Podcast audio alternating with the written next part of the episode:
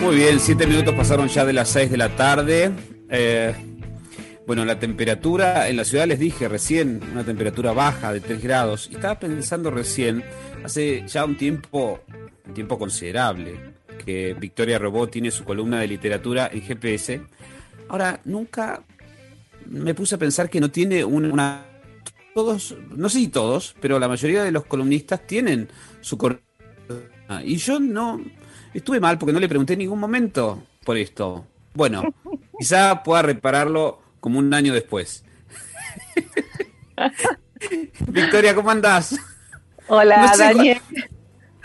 no me acuerdo cuándo comenzaste, pero fue hace un tiempito. sí. Probablemente un año, ¿no? Sí, sí, sí. Bueno, eh, y nunca hablamos de, que la, apertura de tu columna tenga una música en particular. No, no, no, no lo. Y estaba, estoy indignada hace más de ocho meses, pero bueno, no importa. Sigamos adelante. No, vos viste que yo los protocolos de, de, la radio, nada, soy una, una recién llegada, no los conozco tanto, así que no, no, no me había percatado, así que no estaba para nada ofendida. Yo tampoco. No sé, ah, bueno, menos mal. Bueno, ¿para qué hablo? ¿Para qué? ¿Para qué hablo entonces, no? Pero lo cierto es que en el caso que digas, bueno, hay, hay una música que me identifica o eh, podría identificar lo que compartimos durante la columna, será bienvenida. Es muy difícil, sí. Es difícil, claro. Vos, vos me decís, bueno, una cortina. que Qué difícil algo neutro, ¿no? Porque un día compartimos algo así que nos llena el espíritu y estamos mm, alegres y entusiasmados y con una energía y otros días compartimos otro tipo de cosas y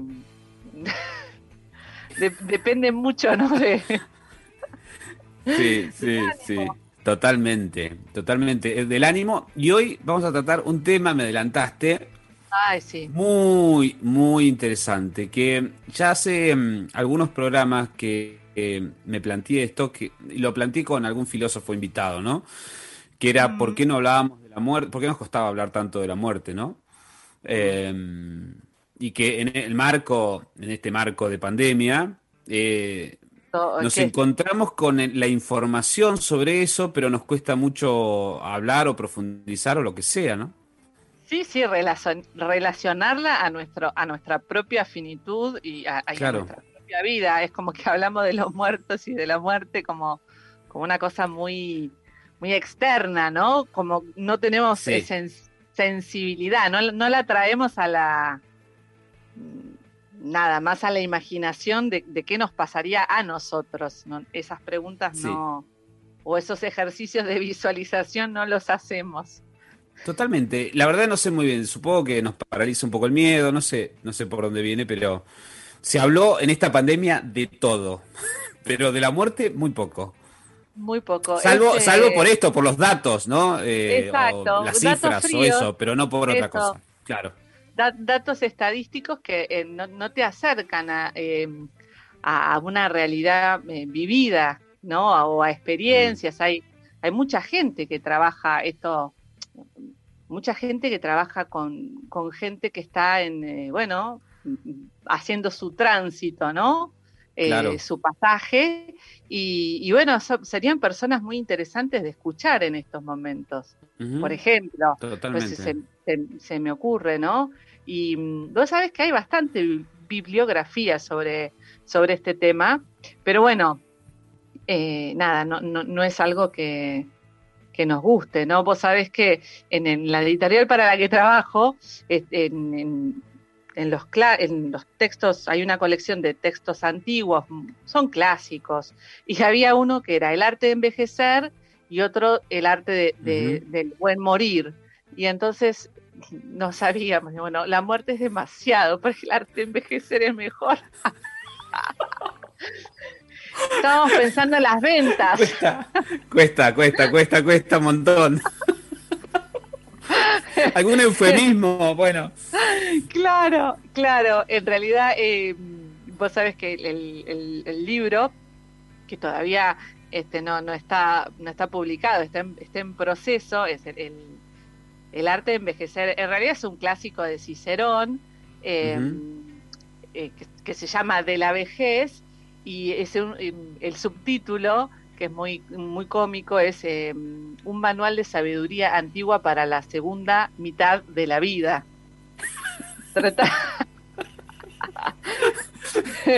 Tratándolo de enfocar, viste, con, con optimismo. Lo que viene, lo que viene, lo que viene. claro. Vos sabés que para mí fue una delicia, em, porque este es el fragmento que, les propongo escuchar hoy. Fue una delicia eh, leer esta obra de Cicerón. Es, em, es un, libro chiquito. Em, el, año 45 antes de Cristo fue un mal año para Cicerón. Él era un, político romano y un orador muy famoso. En ese momento tenía 60 años y estaba solo. Se acababa de divorciar de, su mujer, de su esposa, después de 30 años para contraer matrimonio con una mujer mucho más joven de la que se divorció enseguida. A, principios de ese año su, su hija Tulia había muerto y hacía ya como cuatro años que su estrella política iba declinando, ya no tenía ese rol destacadísimo que había tenido en el Senado. Eh, Julio César estaba en ascenso y eso significaba la muerte de la República que él tanto había eh, apoyado y entonces para él estar de, de ese lado era impensable. Primero se opuso, pero cuando vio que era eh, insostenible oponerse, se, retiró a su casa de campo, en donde permanecería hasta su asesinato, en verdad lo mataron, em, alejado de Roma, y en ese contexto, él en vez de, en vez de suicidarse, como también hacían algunos, o, bueno, darse al alcohol o a otras cosas, decide eh, volcarse a la escritura. Y en ese momento produce un gran número de obras, por ejemplo, un, tratado sobre la amistad muy lindo, y este sobre la vejez, del que, del que vamos a hablar hoy. Y mm, decime. No, perdón, hice ahí un suspiro que te interrumpió. Eh, no, te iba, te iba, a decir que bueno que, que cuentes este contexto, porque supongo que nos acerca mejor a lo que vamos a escuchar. Sí, eh, totalmente. primero porque él, él, ya era un hombre de eh, 60, ¿no? eso nos pone en un contexto. Em, y cuál era, bueno, su, su estado. Le, vamos a leer un fragmento del final de la obra, que es un diálogo imaginario entre Catón el Viejo, que era un ciudadano ilustre, que Cicerón admiraba muchísimo, que había vivido 100 años antes. Y eh, lo, hace conversar con dos jóvenes que se llaman Escipión y Lelio. Y Cicerón, a través de, Catón el Viejo, intenta dar una visión más amplia de la vejez y trata de las cuatro razones por las que la gente considera que la vejez es una desgracia. Bueno, la primera es porque nos aparta de la vida activa. La segunda porque debilita al cuerpo. La tercera porque nos priva de los placeres sensuales. Y la cuarta por la proximidad de la muerte. él las va analizando una por una. Y, nosotros, bueno, yo lo que elegí, a mí me, me conmovió muchísimo. Eh, toda la obra, pero sobre todo hacia el final, cuando habla de la proximidad de la muerte, eh, nada, me, me, encantó. Además, Cicerón tiene mucho arte para, porque te imaginas realmente a este personaje eh, ilustre romano, te lo imaginas eh, hablando, ¿no? tiene esa, esa gracia, cómo lo va pintando indirectamente en, en su diálogo, ¿no? y mm, yo, por supuesto, eh, que fui resaltando lo que a mí me parece más sustancial para que se entienda todo. Dejé afuera algunas cosas que dice eh, sobre la inmortalidad del alma que me parecen maravillosas, pero bueno, eso si alguien quiere indagar, bueno, ahí está la obra y se las súper recomiendo. Qué bueno. Bueno, ¿lo disfrutamos, te parece? Dale.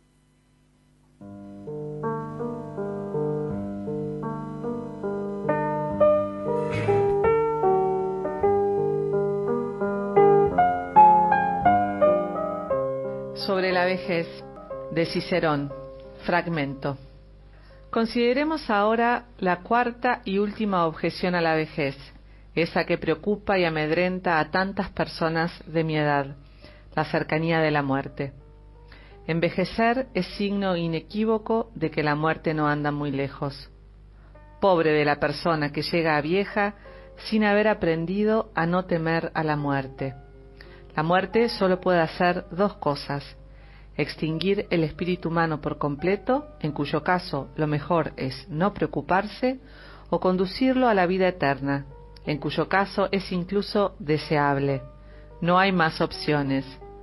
Por eso, ¿para qué vivir con miedo si una vez muertos o bien terminan nuestros sufrimientos o bien somos felices para siempre? Además, ni el más joven es tan tonto como para creerse con absoluta certeza que seguirá vivo mañana. El tema de la proximidad de la muerte es común a todas las edades por igual. ¿Y qué cosa humana es duradera? ¿Quién ha sido el humano más longevo? ¿Acaso Argantonio de Gades, rey de los Tartesios, que según he leído reinó ochenta años y vivió ciento veinte? La verdad, esos ciento veinte años me parecen efímeros, pues tuvieron un final, y cuando llega ese final, el tiempo se ha esfumado y sólo quedan las obras realizadas con honestidad y virtud. Las horas pasan y los días, los meses y los años los persiguen, y como el pasado nunca vuelve y el futuro es imposible de conocer, lo mejor es concentrarse con el tiempo que nos toque vivir. No hace falta que un actor esté en escena toda la obra, basta con que haga bien su papel. Así, la persona sabia no necesita quedarse en el teatro del mundo hasta que el público aplauda. Por breve que sea la vida que se nos concede, siempre hay tiempo para vivirla con virtud y honestidad. Y si por casualidad nuestros días se prolongan, no nos entristezcamos más que el agricultor que ve a la primavera dar paso al verano y éste al otoño. La primavera es la juventud y la esperanza del fruto venidero, y los años posteriores son las estaciones de la cosecha y el almacenaje de lo sembrado. La mejor cosecha de la vejez es la del recuerdo de las buenas acciones. Siempre digo que lo natural es bueno. ¿Qué hay más natural que la muerte de un anciano? La de un joven, en cambio, es contraria a las leyes de la naturaleza la muerte de un joven es como una llama apagada con un golpe de agua, y la de un anciano como una llama que se consume lentamente y se extingue sin violencia cuando se le agota el combustible. Es como las manzanas, que cuando están verdes se arrancan del árbol de un tirón, pero caen al suelo por sí mismas cuando están demasiado maduras. De igual manera, a los jóvenes los mata la violencia, y a los ancianos la madurez. Es una idea que me reconforta, y a medida que mi muerte se aproxima, me siento como un marino que vislumbra el puerto de su patria después de una larga travesía. Sin embargo, como la vida no tiene un final prefijado, hay que vivirla sin preocuparse por la muerte mientras seamos capaces de cumplir con nuestras obligaciones quien aún conserva las capacidades físicas y mentales cuando la naturaleza decide terminar lo que ella misma ha construido, muere feliz. La persona adecuada para desguazar un barco o derribar una casa es la que los ha construido. De igual forma, la naturaleza es la indicada para poner fin a la vida de los seres que tan sabiamente ha diseñado. Los edificios nuevos se resisten a caer. Los que tienen más tiempo se vienen abajo fácilmente. Sin duda, morir no es agradable, pero al menos es breve, sobre todo en el caso de los ancianos. Una vez muertos, como decíamos antes, nos aguarda o bien la vida eterna o bien la nada. El desprecio de la muerte es algo que hay que aprender desde jóvenes pues sin él no es posible la paz de espíritu. Está claro que morir vamos a morir todos, y quizá incluso hoy mismo. Los que viven temerosos de una muerte siempre acechante no logran endurecer el ánimo. Desde mi punto de vista, perder el interés es signo de que ya se ha vivido bastante. Los niños disfrutan con cosas que de jóvenes ya no les interesan. La persona madura pierde el gusto por sus aficiones de juventud. Al anciano le hastían las actividades de la edad adulta. De la misma forma, las aficiones de la vejez también acaban por desaparecer. Cuando esto sucede, es señal de que ha llegado el momento de partir. Sí, queridos Lelio y Escipión, la verdad es que ardo en deseos de ver de nuevo a sus padres, viejos y queridos amigos míos, a muchos otros conocidos y a tantas personas a las que no he llegado a conocer, pero de las que oí hablar, he leído e incluso he escrito.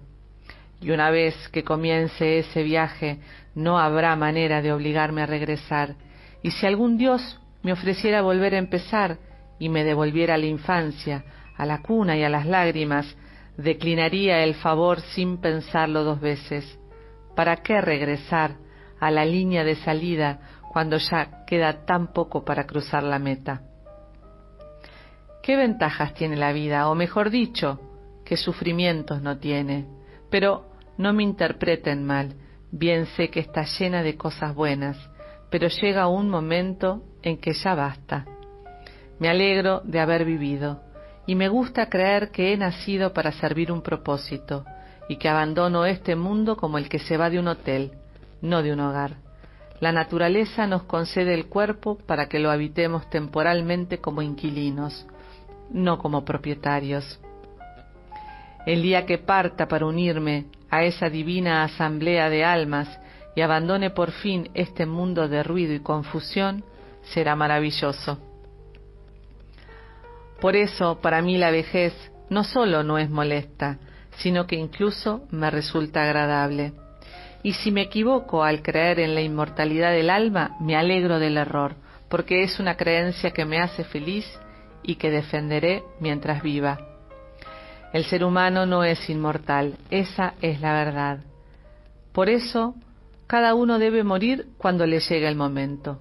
La naturaleza que ha fijado los límites de todas las cosas, también ha fijado los de la vida.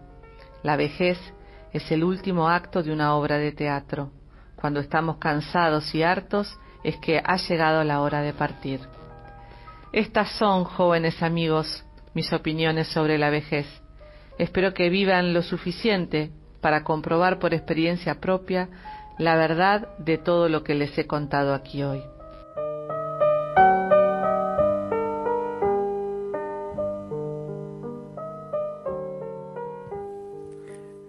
Qué hermoso. Fuerte. Y además qué vigente. Eso siempre que siempre me sorprende cuando elegís algún autor que, que, eh, hay una distancia abismal en, el tiempo para buscar su trabajo y, los planteos se podrían hacer hoy mismo, ¿no? En realidad los, los planteos son clásicos, esos planteos son clásicos. Sí, no, no se puede creer, no se puede creer, es lo que decís vos, si acá el, estilo, todo, incluso de cómo escribe. Hay, cosas que son más complicadas, pero mm. el, estilo tiene, tiene una, elegancia y al mismo tiempo una sencillez.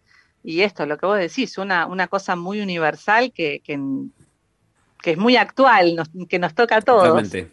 Sí, sí, sí. Y además juega mucho con, con la figura de la obra de teatro, ¿no? Todo el tiempo, no todo el tiempo, pero eh, es muy recurrente eso, ¿no?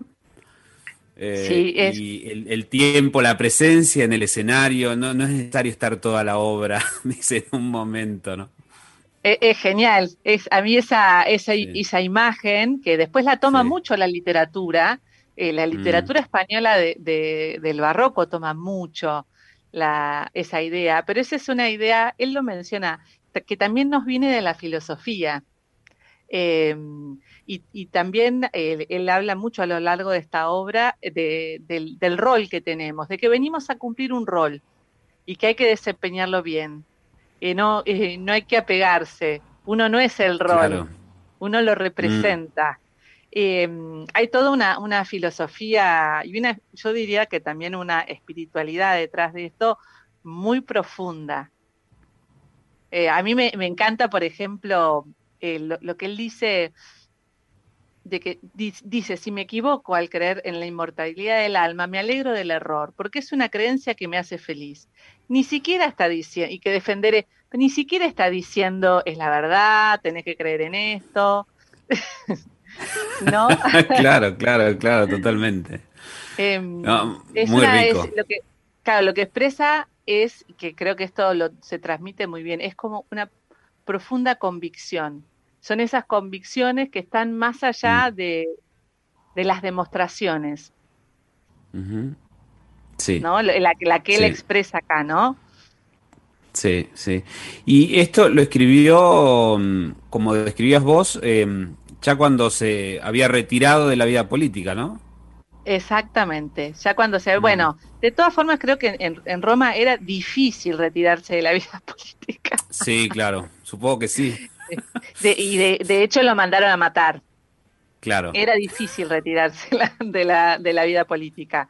Eh, y él era un personaje muy, nada, con, con mucho carácter, eh, me imagino muy fogoso, con mucho temperamento y, no me lo veo apartándose apartándose del, del mundanal ruido, sí por un tiempo, pero no, em, bueno, y de hecho no lo, no lo hizo, ¿no? Él, eh, su, su, vida, la política, eh, impregnó toda su vida y esto, ¿no? Era un hombre de, de, grandes ideales, ¿no? Después dio su vida por la República. Sí. Por lo que creía. Qué buena elección que tuviste. Bueno, espero que, la verdad, eh, es esto, ¿no? Me, topé con la, me topé con la obra que la, la conocía de nombre, no la había leído. Y dije, ay, esto es una cosa, eh, nada, fantástica. Así que bueno, lo voy a llevar. si Daniel quiere, viste que te lo pregunté. me encantó, me encantó. Ya en, más de una oportunidad, como te decía, eh, aprovechamos cada vez que hablamos con algún filósofo sobre lo que empieza a dejar esta experiencia de la pandemia y mm. es, un tema recurrente, ¿no? Eh, cómo, nos vinculamos con esa idea de la muerte, ¿no? Mm. Sí. Con la idea de la finitud, con envejecer, con todo eso, todo, todo el proceso, no solamente con, con aceptar que tenemos un, un final, digamos. ¿no? Sí, sí, no, nos resistimos, pero yo creo que, bueno, pero acá ya entramos en el terreno de las, para mí, ¿no? De las creencias y, bueno, es, eso sí que es eh, personal, pero, pero bueno, creo que, que justamente eh, en este mundo, en nuestra cultura, ¿no? Es, muy materialista y, y, por eso tiene tanto miedo, porque piensa que, que no, no hay nada más, que, que somos nada más cuerpo eh, cuando tenemos bastante evidencia de que esto no, no es así, eh, pero bueno, nosotros creemos eso y estamos en una cultura en donde eso está en, todos lados. Entonces, em, y sí, es muy difícil em, dejar de tener miedo. Y como dice Cicerón, lo dice eh, a través de Catón, ¿no? Em, si uno tiene miedo a la muerte, no es posible la paz. Si uno no aprende a convivir con la finitud, nunca va a lograr la paz de espíritu. Y es de una claridad tremenda.